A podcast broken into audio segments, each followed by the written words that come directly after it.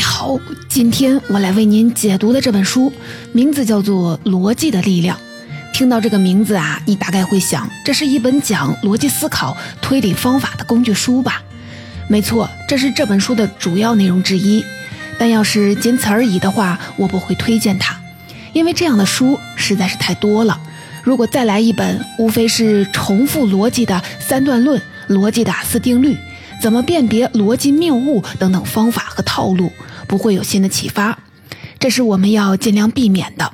那么这本书有什么新意呢？简单的说，它不仅展示逻辑的力量，也强调逻辑的局限。他认为，要想正确运用逻辑的力量，必须知道逻辑的局限，并且因为这种局限性，我们要把逻辑与情感结合起来，才能更好的解决问题。这么说啊，好像有点空泛。咱们来看两个例子。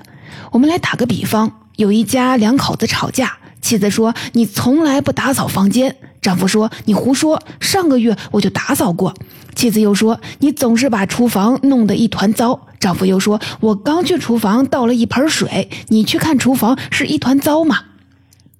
我们站在旁观的角度看，多半是这位妻子的说法有漏洞，而丈夫说的是实情。但是这位丈夫的回应合适吗？他有助于解决问题吗？显然是不，因为他仅仅追求事实与逻辑的准确，而忽略了对方的情绪和感受。我们再来打个比方。现代社会通常认为宽容不同的文化是社会进步的象征，但问题就是，如果某种文化不主张宽容，而是倾向专制，社会是否要宽容这种不宽容文化呢？我们无论说是或者是不是，都会陷入矛盾的困境，这就是悖论。因为悖论，人们很多时候无法靠逻辑做出明确的判断，只能靠经验或者是直觉来做选择。可见啊，逻辑是有局限的，而这本书的特点是正视逻辑的局限性，告诉我们如何更好的运用逻辑。这本书的作者名字叫做郑乐俊。是一位在英国长大的女性华裔数学家，她曾在剑桥大学、芝加哥大学和尼斯大学任教，并花大量的时间从事科普写作，还入选了英国《卫报》评选的科学与自然类新锐作家排行榜，是一位爱好广泛、关注社会问题的优秀跨界学者。他写这本书呢，有一定的社会针对性。要知道，在所谓的后真相时代，舆论越来越受人们情感和信仰的影响，而事实显得没那么重要。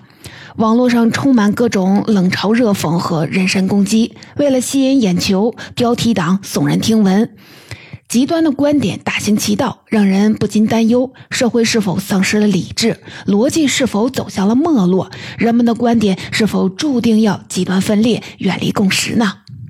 在这样的背景下，作者通过本书来重申逻辑的重要性，也提醒人们正视它的局限性。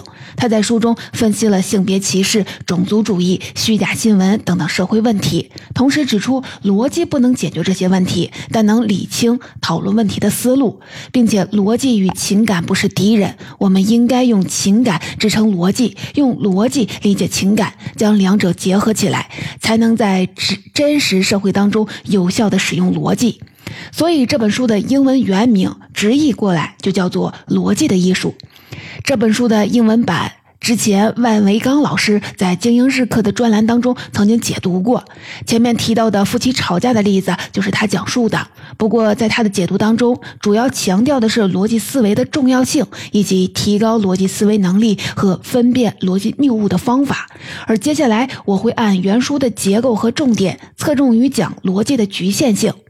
以及如何将逻辑与情感结合起来解决问题，我会分为三个部分来为您解读这本书。第一呢，为什么说逻辑很重要？逻辑运用的重点又是什么？第二，为什么说逻辑有局限性？它的局限表现在哪些地方呢？第三，为什么说逻辑和情感是互补的？怎么把它们结合起来解决问题？希望听完之后你能看清逻辑的作用和局限，并且在真实的世界里有效的运用逻辑。首先呢，我们一起来看逻辑为什么很重要，以及逻辑运用的重点又是什么。关于这一点，万维刚老师打过一个比方。他说，逻辑有点像交通规则。我们都知道，开车不能闯红灯，骑车要走马路两侧，过马路不应该横跨护栏等等。要是没有交通规则，或者大家不守规则，交通就会堵塞，秩序就会混乱。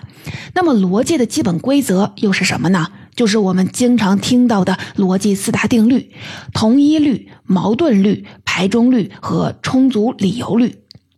关于它们的具体内容，在大多数的基础读物当中都能看到，这里啊我就不展开说了。总的来说呢，就是要求我们的思维和表达要有一致性，不能自相矛盾、模棱两可，要有前因后果，否则啊就会出现混乱不清、莫名其妙的状况。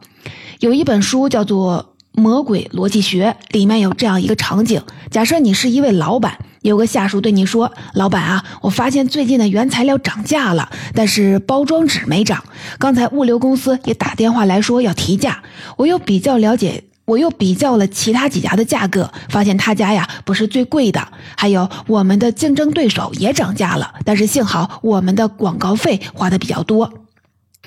这样的话，你听了是不是一头雾水呢？”但如果他这样说，老板，我认为咱们的产品应该涨价百分之二十，而且要超过竞争对手。因为第一，最近原材料都涨价了，物流成本也上涨了。第二呢，竞争对手全都上涨了百分之十到百分之二十，我们应该跟进。第三，因为广告费超标，我们还应该留出广告费的空间。这样的话，你才知道他要说什么。这就是逻辑是否清晰的差别。除了清晰表达思想，逻辑还能帮人们取得共识。因为逻辑推理有一定的规则，对谁都一样。如果两个人对一件事儿有争议，可以。把各自的逻辑摆出来，看分歧到底在哪儿，努力寻求共识。比如说，两个人对房地产税的意见不一致，可能是对是否应该收房地产税有分歧，也可能是对收房地产税的具体方式有分歧。这两种分歧不一样，讨论的重点也不一样。当然了，很多交流之所以混乱，不是当事人不懂逻辑，而是有的人有意无意的违反逻辑。就像大家都知道交通规则，但经常有人为了省事儿而违反交规一样，这是我们要注意的第一点。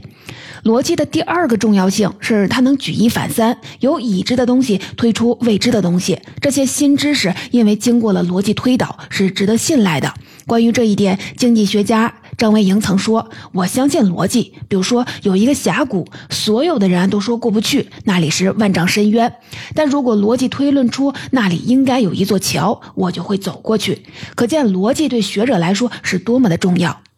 逻辑为什么值得信赖呢？”我们来打个比方，你听这样一句话：“人都是要死的，秦始皇是人，所以秦始皇也会死。”这个句子啊是无懈可击的。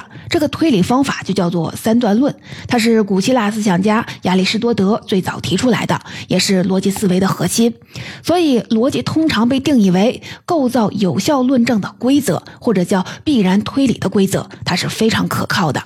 你可能会说，三段论的推理正确是正确，但听起来呀，好像是正确的废话，没有什么新东西啊。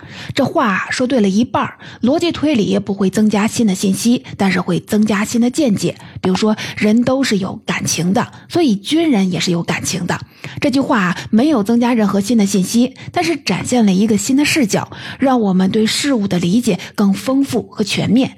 更重要的是，因为世界上大多数事物或多或少都有一定的联系，所以逻辑可以通过这些联系推出一些我们未知的真相。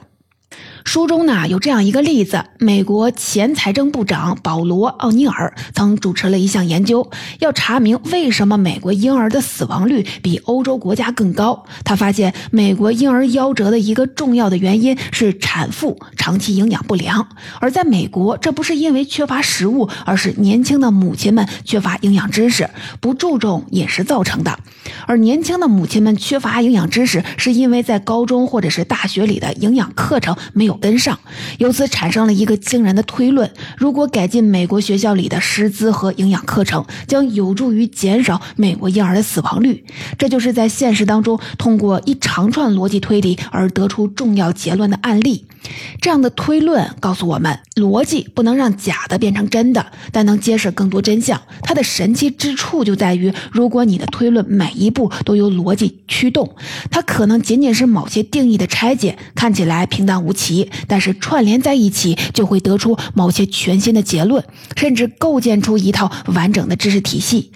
说到这一点啊，就不得不说几何这门学科的建立了。众所周知，几何成为系统的学科源于两千多年前古希腊数学家欧几里得撰写的《几何原本》。在这本书里，作者凭借五个基本设定和五条公理，推出了四百六十多个命题。他先是对基本问题做定义，从定义和公理出发，得出相关的定理，然后再定义更多的概念，用公理和定理推导出更多的定理。这样不断的循环，就构成了系统的几何知识大厦。在这样的过程当中，以三段论为核心的形式逻辑是从一个结论通向另一个结论的唯一通道。所以啊，包括几何在内的数学跟逻辑密不可分。数学的正确性取决于公理的正确性和逻辑的严密性。我们应该知道，数学是科学的核心，但数学和科学有所不同。数学用的是逻辑，科学讲的是证据。数学和科学的发展是逻辑运用加实验观测的结果。在在自然科学当中，有很多重大的发现，最初不是靠直接观测，而是由数学和逻辑推导出来的。我们再来举个例子，人类历史上最先研究自由落体的是古希腊学者亚里士多德。他提出，物体下落的快慢是由物体本身的重量决定的，物体越重，下落的越快；物体越轻，下落的越慢。这种理论一直被认为是正确的，但是到了17世纪，伽利略发现了其中的逻辑问题。他想啊，按照亚里士多德的理论，假设有两块石头，大的重量为八，小的为四，那么大石头的下落速度是八，小石头的下落速度是四。当两块石头被绑在一起下落的时候，大石头会被小石头的速度拖慢，它们的下落速度应该在四到八之间。但是啊，两块绑在一起的石头整体重量是十二，下落速度应该大于八，这就跟前面的结论自相矛盾，说明啊，它可能错的。后来伽利略用实验证明，两个重量不同的球从高处同时下落，结果是同时落地，由此推翻了亚里士多德的观点。类似的例子啊，还有血液循环论、现代原子论、黑洞、引力波等等科学发现，最初都是建立在逻辑或者是数学推导上的假说。后来才被实验和观测所证实的。由此可见，逻辑在数学和科学的发展当中至关重要。它不仅让数学成为可能，又像黑暗当中的一束巨大的光源，照亮了科学前进的道路。总之啊，逻辑是通过严密推理来论证事物关系的过程。人们通过逻辑的一致性，能够清晰的表达、有效的沟通；又通过逻辑的延展性，从已知信息获得更多的真相。再借助它的洞察力，不断的推动科学的发展。这就是逻辑的重重要性。那么，逻辑有没有局限性呢？如果有的话，它的局限又是什么呢？作者的回答是肯定的，并且打了个比方。他说啊，自行车是一个很好的发明，但是当你发现自行车不能飞的时候，你会扔掉它吗？当然是不会。你只要在使用时不超越它的极限就可以了。比如说在高速公路上，或者是珠穆朗玛峰上骑自行车都不太合适。逻辑作为推理工具也有局限，但这不意味着逻辑是失败的，只意味着我们不应该把逻辑推到它的局限范围之外。逻辑的局限之一是有逻辑的极限，什么意思呢？前面提到，逻辑是有效推理的规则，它本身没有起点。换句话说，逻辑必须从某个前提开始，这就是没法论证、有毋庸置疑的东西。它在数学当中叫做公理，在生活当中就是信念。比如说，在平面几何中，两点决定一条直线就是一条公理；而在生活当中，人人生而平等就是一个信念。在这些问题上，我们无法争辩对错，只能接受或者是不接受，否则啊，逻辑无法开始。反过来看，逻辑在这些问题上是无法追溯下去的，所以称之为极限。这就是为什么遵守逻辑的人仍然可能产生分歧，因为逻辑的起点设定不同，结论也就不同了。这样你就知道了，在观点交流当中，有时候在某些节点上，我们只能停止追问和辩论，接受分歧的存在，否则啊，永远不会有结果。往往这个时候就不得不求助逻辑之外的东西来得出结论。比如说，在法庭上，就是是听法官的，或者是陪审团的。在政治上就看政治博弈的结果，在市场上就看消费者或者是投资者的选择。逻辑的第二个局限局限是逻辑含着自我否定的隐患。前面我们讲到了逻辑的方法和守则，还有逻辑在生活与科学当中的运用。其实不管说到哪儿，逻辑最重要的是一致性，也就是不能自相矛盾。我们不能在思维过程当中认为某个事物既对又错，既是又非。比如说，我们不能说一个人既是死的又是活的，既是醒的又是睡的，既是饿的又是饱的。这是讲逻辑的基本要求，也是定义逻辑规则的核心。但是啊，人们在思想探索当中发现了一种奇怪的现象，对逻辑规则的核心构成了挑战，这就是悖论。悖论的奇特之处就在于，我们按照公认的逻辑推理方式，可以从中得出自相矛盾的结论。它暴露了逻辑含有自我否定的陷阱。关于这一点，历史上很多的哲学家、思想家做过深入的研究，流传了不少著名的悖论，包括这本书当中提到的说谎者悖论、理发师悖论等等。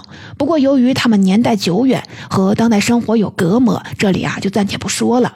这里要提到的一本书叫做《无逻辑无生活》，其中讲了一个贴近当代生活的故事，可以用来说明悖论啊是怎么回事儿。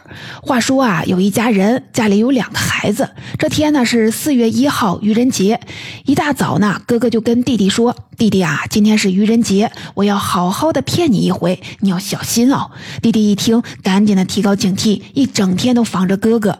但是直到晚上快睡觉了，也没等到哥哥骗他，他很生气。气的跑去对哥哥说：“你骗我，你没骗我。”哥哥听了哈哈直乐。现在的问题就是弟弟被骗了没有？如果说他被骗了，那么哥哥对这件事儿早就打过招呼，说明他没有被骗；如果说他没有被骗，那么哥哥说要骗他的话就是假的，说明他被骗了。这时候，无论你做任何的判断，都会得出自相矛盾的结论，这就是悖论。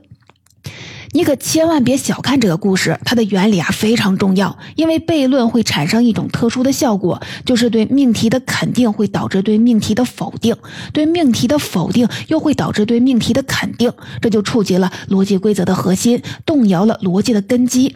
直到今天呢，某些悖论仍然是认识论当中未解之谜。生活中有些纠缠不清的判断，比如说要不要宽容、不宽容文化，对适可而止这件事儿该不该适可而止等。等等，都跟悖论有关。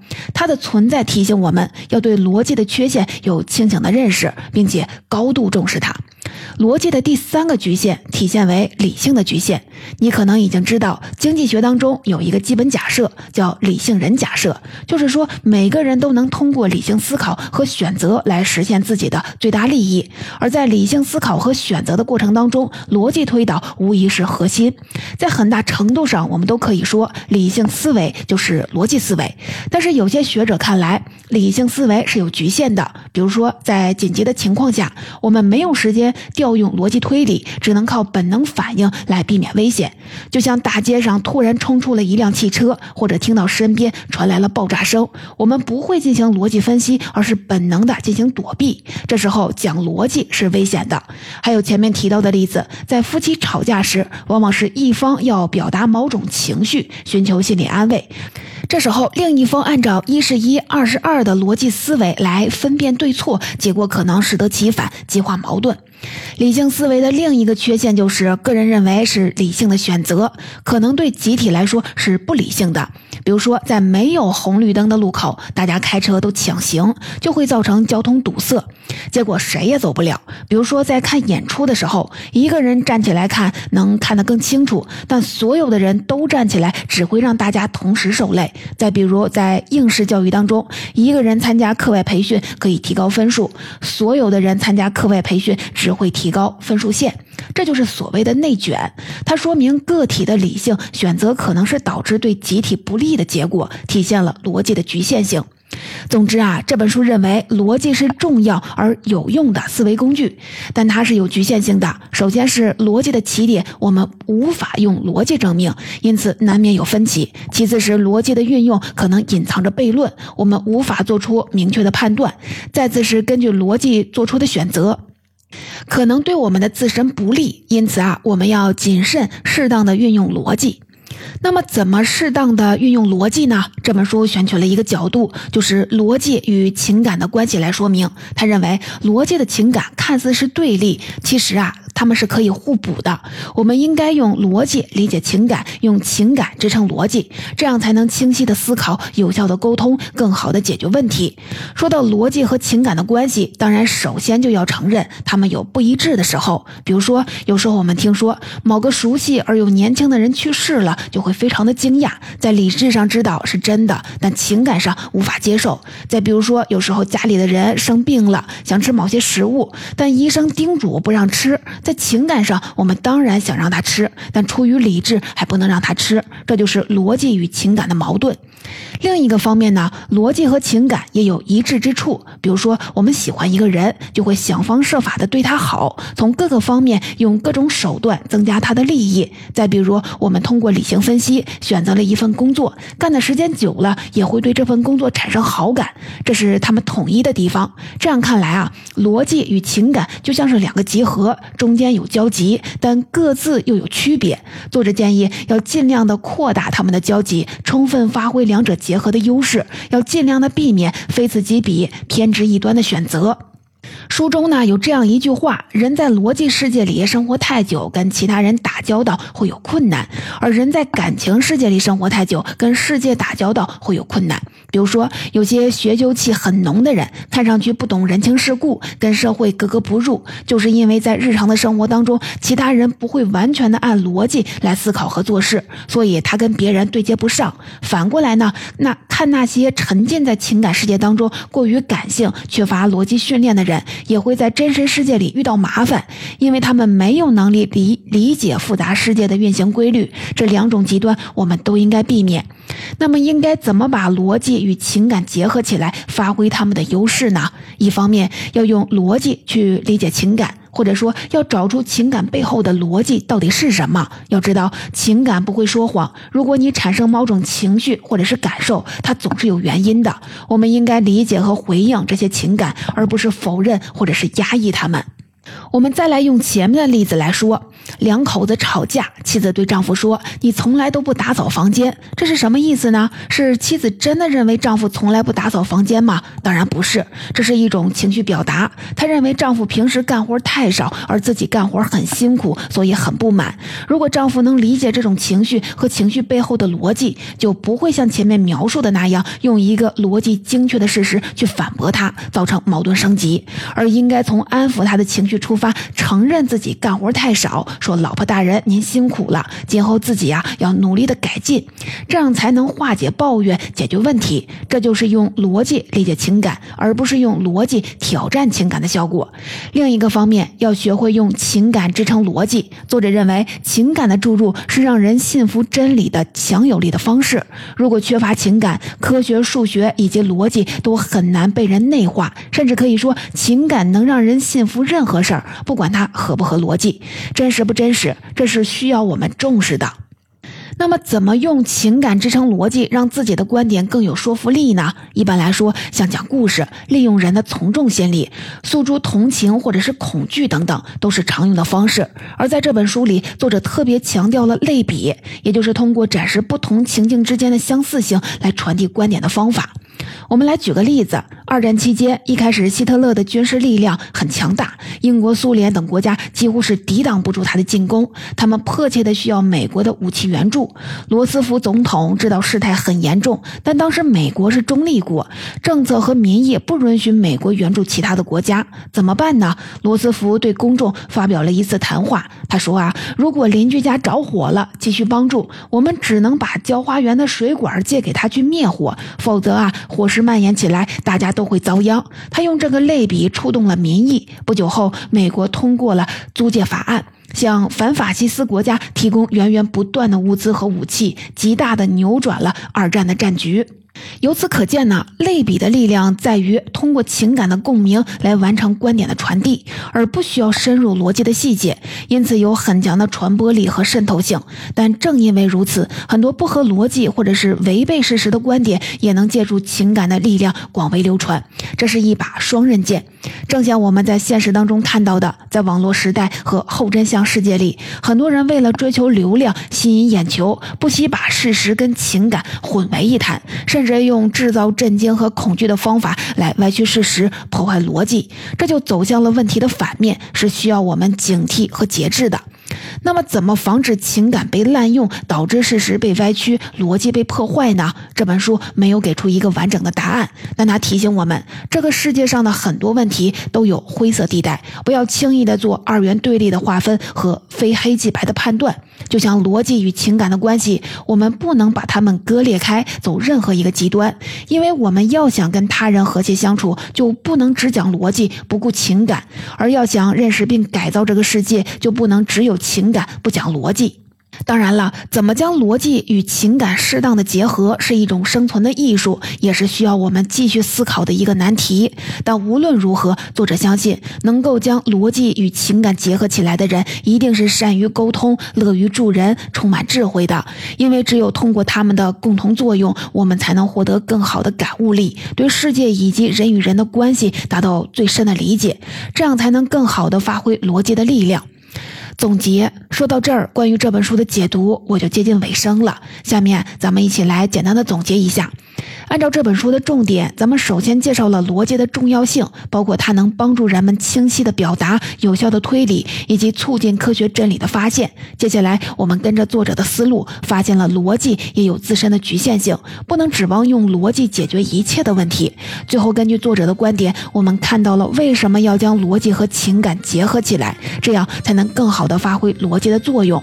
总之呢，作者认为逻辑是非常重要和有用的思维工具，但要知道逻辑的局限，才能更好的发挥它的力量。这意味着我们不仅要理解逻辑，还要理解情感，最重要的是理解它们之间的相互作用。只有这样，我们才能在真实的人类世界里更有效地使用逻辑。